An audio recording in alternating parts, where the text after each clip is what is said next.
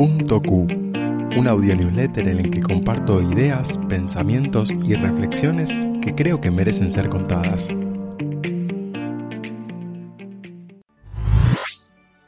La Revolución Verde.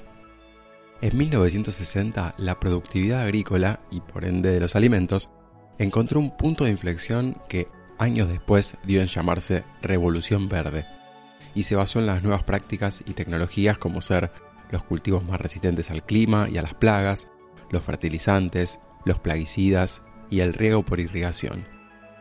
El padre de la revolución fue el ingeniero agrónomo estadounidense Norman Borlaug, que, junto a organizaciones internacionales, se dedicó a aplicar las prácticas en países subdesarrollados con el fin de erradicar el hambre y la desnutrición.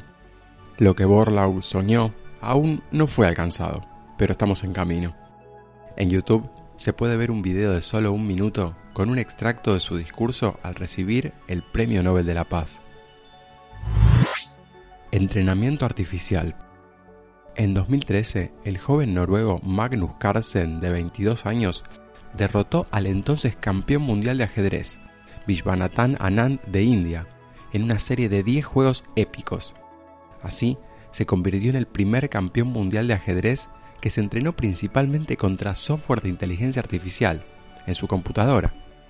Como consecuencia, su estilo es distinto al de sus predecesores, es menos convencional. Podríamos decir que sus instintos se basan en gran medida en modelos que trascienden los tradicionales, que hasta hace poco estaban limitados por la interacción humana. Es decir, tenía mucha más experiencia asimilada que otros ajedrecistas de su edad en décadas pasadas. En YouTube pueden encontrar otro momento increíble cuando se convirtió en el gran maestro más joven de la historia con tan solo 13 años. Profesores que pasan. Es difícil calcular el impacto de los maestros y profesores en nuestras vidas. Todos recordamos con especial cariño a los que creyeron en nosotros, porque eso forjó nuestra confianza. Los docentes cuentan con una audiencia cautiva, y en sus manos está qué hacer con ese tiempo, ya sea crear algo memorable por lo positivo o sembrar malos recuerdos. La mayoría pasa sin pena ni gloria, son del promedio, quizás porque no los aprovechamos lo suficiente, o quizás porque simplemente eran mediocres. En cualquier caso, por obligación o elección, les dimos parte de nuestro tiempo, y no es para menos.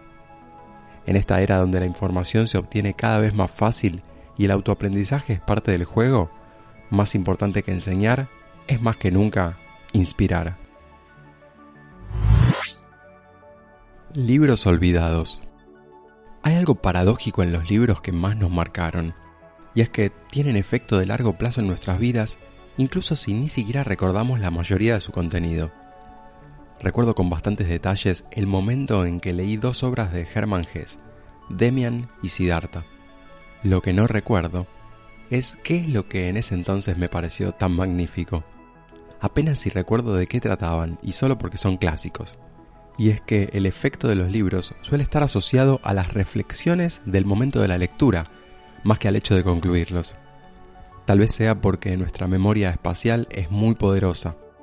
O tal vez porque en el eterno presente que vivimos, los momentos de reflexión nos obligan a ser conscientes y eso tiene la curiosa capacidad de producir instantes de eternidad. Si crees que a alguien más le podría interesar escuchar este audio newsletter, compartíselo. Y si querés suscribirte a la versión escrita por email, te dejo el link en la descripción. Hasta la próxima.